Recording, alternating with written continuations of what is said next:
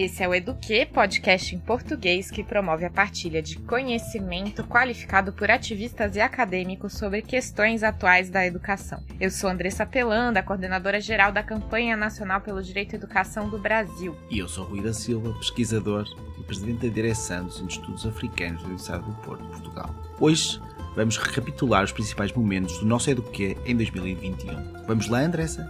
Vamos lá, Rui, um episódio final diferente, né? A gente vai falar só nós dois aqui hoje, né? Até sinto falta de um convidado para começar a fazer pergunta. A gente vai ter o Se Vira nos 30 e tô animada. Exato, eu também estou bastante animado para fazermos então este balanço do, do nosso primeiro ano do Eduquê, destes 12 episódios, onde falamos com convidados que estavam em países como o Brasil, Portugal, Angola, Moçambique, Guiné-Bissau e França. E a gente tratou de vários assuntos, né? Direito à educação em contextos extremos, Moçambique, que passou por várias situações de emergência climática e de terrorismo, é, avanço da, da privatização da educação na América Latina e no Caribe, em escala mundial, desafios para regulação da atuação do setor privado. A gente falou muito sobre direitos digitais, big techs, que é um dos temas da vez no Brasil e no mundo. A gente trouxe uma convidada brasileira, mas que tem essa perspectiva também global. A gente teve os 100 anos de Paulo Freire, o nosso podcast não passou sem olhar para isso, obviamente, com convidadas, convidados ilustres para isso, com pessoas que conheceram, conviveram, estudaram e seguem vivendo a obra de Paulo Freire. A gente falou também sobre a qualidade da escola pública como resposta positiva à pandemia e currículo, direito à educação em Guiné-Bissau e nesses outros países. Então foi um ano cheio aí de conversas sobre grandes temas da educação e todos imersos no contexto que a gente está vivendo, que é um contexto desafiador, né? É, é verdade, este contexto desafiador. E eu acho que dos episódios que nós lançamos este ano e, e no, no nosso podcast que é do quê, eh, eu acho que, que destacaria três episódios. Destacaria, digamos que foram, digamos os que foram os meus favoritos. Eu destacaria o do Sérgio Haddad, sobre o educador, sobre, digamos, uma. Principalmente porque ele nos deu a conhecer uh, aspectos da vida de Paulo Freire que, por exemplo, eu não conhecia, não é? Outros aspectos mais, mais pessoais. É como se a gente fosse íntimos agora. Exato, não é? Tínhamos esta conversa, ele deu-nos um olhar mais íntimo, não é? sobre o outro lado do, do Paulo Freire. Eu destacaria também, se calhar, o, o episódio da Isabel da Silva, sobre Moçambique, não é? Foi o nosso primeiro episódio e eu acho que foi uma, uma boa abertura, onde nos lançou logo para, para o contexto de Moçambique, a questão dos desafios da educação num país que enfrenta um conflito no norte, que enfrenta no momento também estava a enfrentar uma resposta aos desafios do furacão Idai. E por fim, eu acho, destacaria, tendo muito mais em conta o meu perfil, não é? Quando o meu perfil em termos mais académicos e mais em termos de investigação, eu acho que foi muito interessante também, não descurando os outros, mas muito interessante o, o, o episódio da Marina Avelar, porque nos traz o outro lado da discussão em vez de estarmos a falar só sobre privatização da educação, ou o que corre mal, o foco foi porque é que a educação pública funciona. E dá-nos exemplos onde a educação pública e o investimento público em educação, eh, vários exemplos de várias partes do mundo, quer de África, América Latina, eh, como o, este investimento na educação pública funciona, a educação pública funciona e, portanto, este, esta ideia do senso comum que o privado gera melhor, tem melhores resultados, não é? O estudo que ela, que ela nos apresentou mostra que isso não é verdade. É contextual. Depende e a educação pública, de facto, funciona. E tu, Andressa, o que é que gostarias de destacar dos nossos episódios de, deste ano de 2021? Ah, eu gostei muito, né, do, Sérgio Haddad, como você falou, né, que ele traz a obra, né, a biografia do Paulo Freire, o educador, não só pelo título, né, o educador, mas também por essa questão que você já trouxe que torna a gente mais íntimo, a gente conhece mais um pouco das motivações pessoais, da vida do Paulo Freire, é, trazendo também um contexto muito atual, mas eu gostei particularmente também do meu lugar, né, isso é a diversidade do nosso podcast, de ativista, né, da educação, gostei muito de ouvir e conhecer conhecer melhor sobre os países, né, os ativistas de países que foram convidados. Você já mencionou a Isabel, né, com ênfases muito importantes e aprendizados que ela trouxe pra gente em relação a Moçambique, que enfrenta uma série de desafios sobrepostos na área da educação. E a gente conhece, né, o trabalho um pouco que eles fazem em Moçambique através da rede lusófona, mas não tão a fundo quanto a gente pôde conhecer no podcast, né? Então a gente parou para ouvir somente sobre Moçambique, somente sobre os desafios e como eles enfrentam isso. O próprio Vitor Barbosa também, que trouxe cenários de Angola, também da educação de jovens e adultos, trazendo Paulo Freire nessa perspectiva, mas fazendo essa conjuntura, né, do, do própria situação do país na educação e também do movimento de Angola pelo direito à educação. E, claro, e aí eu acho que foi muito surpreendente, para mim foi um dos maiores aprendizados com o Miguel da Guiné-Bissau. Eu não conhecia o Miguel, né? Apesar dele ser muito conhecido no Brasil e no mundo, é, eu não conhecia e foi muito gratificante poder conhecer e entender também da história de Guiné-Bissau, que é uma história riquíssima e, e muito interessante da, da perspectiva da luta popular pela garantia de direitos, né? E também dos processos atuais de neocolonização que se tenta colocar, né, de interferências de organismos internacionais no, na diretriz de políticas dos países. Para mim também foi muito interessante em termos acadêmicos, porque pesquiso, né, o, a situação global, né, dos atores e desses regimes da educação e olhar para essa perspectiva do doméstico, né, para o global, para esses organismos multilaterais, foi muito interessante também para compreender como eles passam a atuar e, e trazem também questões muito prejudiciais e de interferência internacional em questões domésticas que precisariam de um suporte muito mais forte nacional, né? E a gente sempre defende isso aqui no Brasil, né? De a gente poder fazer nossas políticas a partir de baixo para cima, né? De forma horizontal, participativa, democrática, com os sujeitos da educação, claro, não deixando de lado os aprendizados e as questões internacionais, outros atores, mas é, a partir dos nossos movimentos, da nossa comunidade educacional, e também é um movimento que Guiné-Bissau faz muito, apesar de ter uma interferência forte de atores globais. Então, isso foi um dos que eu mais aprendi, assim, em termos de impacto. Rui, eu queria conversar também, falar um pouquinho para os nossos ouvintes sobre o que a gente aprendeu, né, enquanto apresentadores é, e os outros produtores aqui também do podcast, que é a primeira vez, né, que eu apresento um podcast, como você falou, eu sou faladeira, né, desde criança as pessoas sempre falam que eu falo bastante. Quando era criança, eu até sofria brincadeiras. Falavam que eu era vitrola estragada, porque eu falava muito. E apesar disso, é um desafio, né? Porque é um formato específico, tem um público específico, tem todo um processo de diálogo, né, com quem está sendo convidado para o nosso podcast e tem toda a parte técnica, né? A gente está aqui nesses microfones bonitos, diferentes, que também a gente teve que aprender a usar. Os nossos ouvintes não ouvem essa parte porque ela é editada, mas no começo do podcast a gente faz uma palminha para começar. Então, um, dois, três. para a gente poder começar ao mesmo tempo e poder facilitar a edição do podcast. E as pessoas acham que é muito trivial, né? Às vezes um podcast, porque ele tá numa profusão no mundo e sendo muito utilizado, mas na verdade isso aqui que chega, né, pro ouvinte depende do trabalho de várias pessoas, de prospecção, desde o contato com o entrevistado até toda a parte de gravação, a parte de produção de um roteiro, de edição e aí, enfim, toda a parte também de subir no ar e fazer todo esse sistema aí funcionar. Então, é, essa parte do iceberg que fica embaixo da água também é muito interessante da gente falar, considerando que a gente é um podcast de educação e também pode fazer uma educomunicação aqui na nossa discussão. Exato, foi uma aprendizagem muito grande e acho que todos nós, não é? Tivemos este salto grande de. Tivemos que dar um salto grande de aprendizagem e, e como os nossos ouvintes podem ver no, nos créditos, há uma equipa grande atrás deste Eduquê. Por exemplo, hoje, quando estamos aqui a gravar, o Renan e a Mari estão aqui a apoiar a parte mais técnica, mas também temos o, o José, temos às vezes os nossos cachorros que aparecem, temos os nossos gatos que aparecem, temos os nossos enganos, não é? É? Estamos a ler a introdução ou, ou estamos a, a, apresentar o entrevistado e temos que repetir a gravação, como é óbvio, vocês não, não ouvem. Tem, por exemplo, muitas vezes eu mesmo e a minha cadeira faz um barulho e estraga a gravação.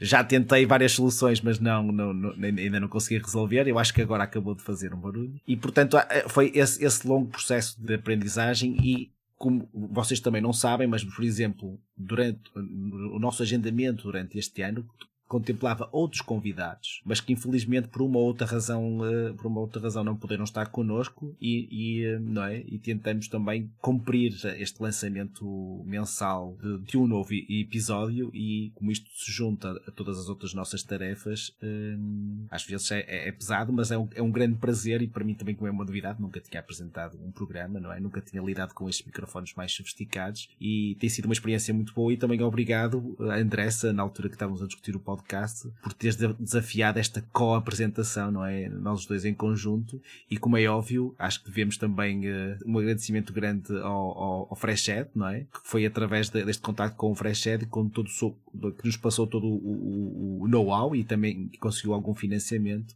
para que conseguíssemos ter esta qualidade. Acho que não é preciso ser modesto, não é? Esta qualidade de produção, de pós-produção e, e conseguirmos construir este projeto. É, eu acho que a qualidade ela passa também pelo desafio, né? E que a gente soube, acho que lidar de trazer convidadas, convidados do mundo inteiro, né? E aí esse desafio ele passa não só pela questão muito técnica e prática de marcar reuniões em horários adversos para todos e todas nós, né? Às vezes acordando cedo, que bom que o podcast é só ouvido, porque minha cara, às vezes, de madrugada, praticamente era uma cara de sono, mas que a gente sempre acorda para fazer o podcast com muito prazer. Acho que é, não teve um dia que eu não vim gravar aqui, não aprendi muito e saí muito contente com o que a gente estava fazendo, o que a gente estava aprendendo. E passa também pelo pelo desafio de diferentes sotaques ou acentos que é, são trazidos. Eu acho que isso também foi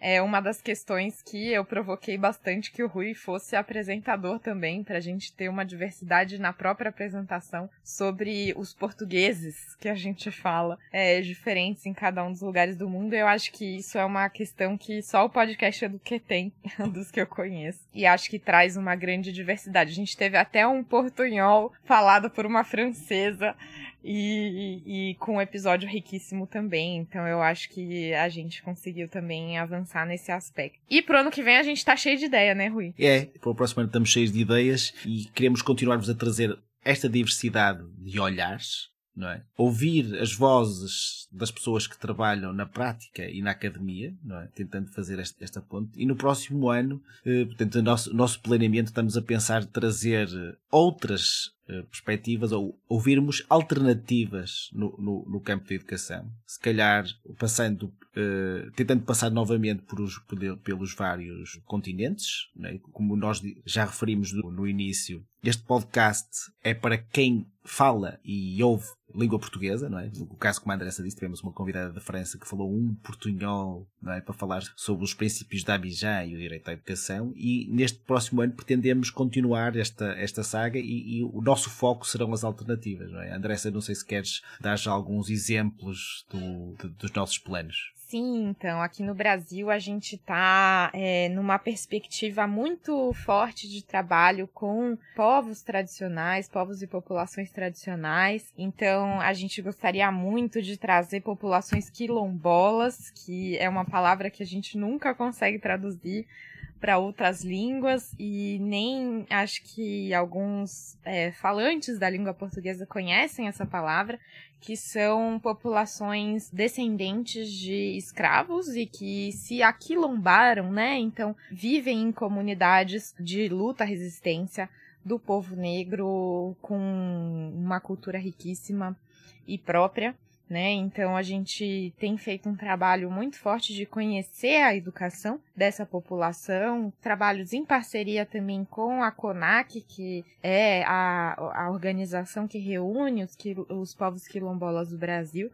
Então, por exemplo, é um spoiler aí que a gente está dando sobre uma das perspectivas que a gente quer trazer, né? Então, quilombolas, indígenas, outras populações tradicionais para virem conversar aqui não só pesquisadores, como os próprios sujeitos de direito, os próprios é, representantes de algumas dessas comunidades. Exato, e tentando sempre cruzar com a investigação científica sobre essas outras diferentes perspectivas, que é, o nosso, é este nosso compromisso, este, este nosso olhar que tentamos trazer cá para os nossos ouvintes, é esta diversidade e esta mistura entre produção académica e a prática do dia a dia de, de educadores e, e, de comunidades. E a gente tem então também ideias para outros convidados internacionais. Então eu falei um pouco do Brasil, mas é, surge também outras ideias de convidados, convidados internacionais. Agora a gente tem um trabalho muito mais próximo de São Tomé e Príncipe,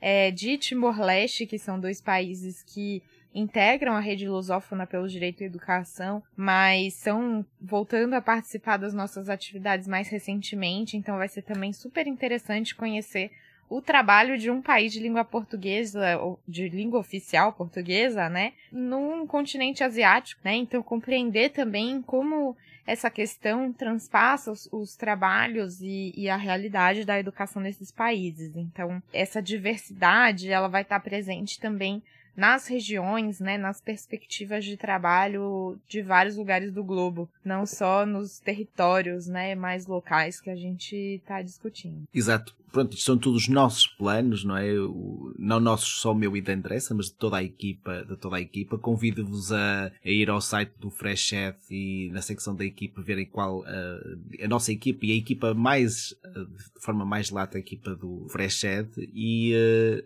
gostaríamos também que se têm sugestões para episódios, para convidados, que nos façam chegar essa informação, que será, nós teremos todo o gosto em receber o vosso feedback e as vossas sugestões e trataremos delas com o maior carinho possível e tentaremos abordá-las nestes, nestes nossos episódios e na, na construção que, que é uma co-construção, não é? Que estamos muitos, mas tentamos que vamos tentar então que os nossos ouvintes também participem nesta co-construção.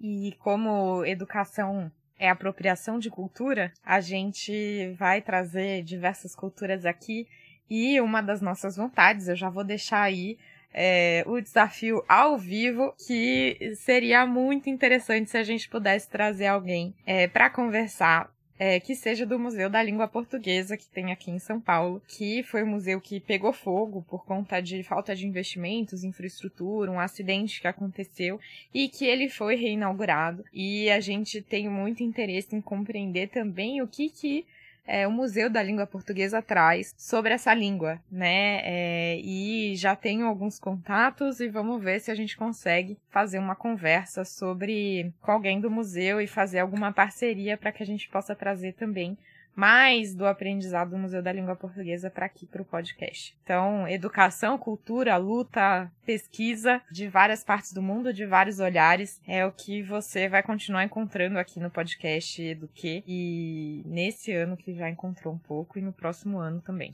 Exato, e como já perceberam, se querem spoilers, é enviar e-mails à Andressa, não é enviarem para mim, que eu estou aqui a controlar bastante para não dar muitos spoilers e a Andressa conseguiu já lançar pelo menos que eu tenha conseguido tomar tomar nota 2 e, portanto, quem não conseguir aguentar a produção dos episódios em 2000, para 2022, quem estiver mesmo muito ansioso para ver quais são os temas, se calhar, se contactarem a Andressa, vão conseguir uh, mais uns spoilers. Não me aguento de animação, Rui. e é bom, porque daí deixa a gente com um compromisso publicado de fazer isso acontecer, né? Então, se não der certo, nos desculpem. Na verdade, me desculpem, porque eu tô aqui dando spoilers antes da hora, mas é bom dar uns spoilers, as pessoas querem ouvir depois elas ficam curiosas, igual eu tô animada. Exato, é por isso que também é o outro lado positivo de sermos dois e temos, um, temos personalidades bastante diferentes, além dos sotaques, não é? Conseguimos também nos complementar e um muito mais controlado em termos de spoilers e estou muito mais, muito, muito mais à vontade e a, e, a, e a partilhar esses spoilers. Eu ia falar que eu segurei alguns, mas eu tô tentando lembrar outros que eu não falei e eu não lembro. Então, eu não segurei porque eu quis, né? Eu segurei porque a falta de memória está constante. E aí eu queria deixar o um agradecimento enorme aos nossos ouvintes, primeiramente, que acompanharam o podcast do que, essa empreitada, essa aventura que a gente está fazendo aqui, que é um dos é, trabalhos que eu fiz com o maior prazer esse ano, que eu aprendi demais e que eu espero que tenha vida longa Queria também deixar o um agradecimento ao Rui, que dividiu esse desafio aqui de apresentar junto comigo, e especialmente a Mário, Renan, ao Will, é, ao José, todas as pessoas que fizeram parte dessa produção aqui, que sem eles a gente não teria esse podcast de pé, é, que dão toda a sustentação para que isso acontecesse. Então, é, espero que a gente possa continuar no que vem cumprindo com os spoilers que eu dei e que a gente continue aqui nos divertindo, trazendo cultura e também trazendo muita luta para esse momento desafiador que a gente vive no Brasil e também no mundo para nossa educação. São os desejos para 2022, que já está logo aí, né? Exato. Obrigado, André. Eu faço das tuas palavras as minhas. De facto, agradecer bastante esta parceria. Temos aprofundado. Para os nossos ouvintes que esqueci-me um bocado de, de, falar, agora mais um, um, spoiler, mas interno. Toda a equipa que produz este podcast, todos, nunca estivemos todos juntos, não é? Eu, eu, eu, nós encontramos sempre em espaço virtual. Então, um agradecimento a ti, Andressa, por, por esta, por uh, vamos para a frente esta parceria, mas também muito ao, ao Will, ao Renan, à Mari, ao José e toda a gente que faz parte, que nos permitiu pôr, pôr este podcast de pé e e eu, como grande fã de podcasts, às vezes nem parece verdade que estou também a, a, a, produzir este podcast. Mais um spoiler: eu priorizo sempre a gravação do podcast e a produção do podcast em todas as minhas outras tarefas, excetuando, claro, a família que está primeiro, mas logo a seguir vem o Eduquê. Por isso, até 2022, e esperamos continuar a contar convosco e não deixem de nos contactar com sugestões. Obrigado. Esse foi o podcast Eduquê em 2021. Fique conosco também em 2022. Boas festas! Se você tem comentários, sugestões, críticas, conversas, fale conosco no comunicação sem cedilha e sentiu, ou seja, comunicacal, arroba campanha educação, também sem cedilha e sentiu, então campanhaeducacal.org.br, comunicacal, arroba campanhaeducacal.org.br. Vamos conversar e construir esse podcast juntas, juntos. Você pode saber das nossas novidades seguindo a Campanha Nacional pela Educação e o Freshed nas redes sociais. A transcrição deste episódio está disponível no site da campanha e traduzida para inglês no site freshedpodcast.com. As opiniões expressas pelo programa correspondem apenas às dos apresentadores e entrevistados e não necessariamente representam posições institucionais de Fresh Ed e Campanha Nacional pelo Direito à Educação. Se você gostou do Eduquê, por favor, faça a sua avaliação. Marque as 5 estrelinhas para o Eduquê na sua plataforma de podcast favorita. Isso nos ajuda muito, muito mesmo. O Eduquê tem produção executiva de Renan Simão e Will Bram. Mariana Caselato, José Leite Neto e Rui da Silva são produtores. A música original do Eduquê é de Joseph Minadeu, do Pattern Base Music. O Eduquê é financiado pelo Instituto de Educação da University College of London, pela NORAC, que é a Rede de Políticas Internacionais e Cooperação Educação e Treinamento, e por ouvintes como você. Faça sua colaboração em freshedpodcast.com/donate ou em direito à educação sem cedilha e sentiu, direito a educacau.colabore.org. Obrigada pela sua atenção. Aqui quem fala é Andressa Pelanda, coordenadora geral da campanha nacional pelo direito à educação do Brasil. E Rui da Silva, pesquisador e presidente da direção do Centro de Estudos Africanos da Universidade do Porto, Portugal. Estaremos de volta no ano que vem. Até 2022. E fora Bolsonaro.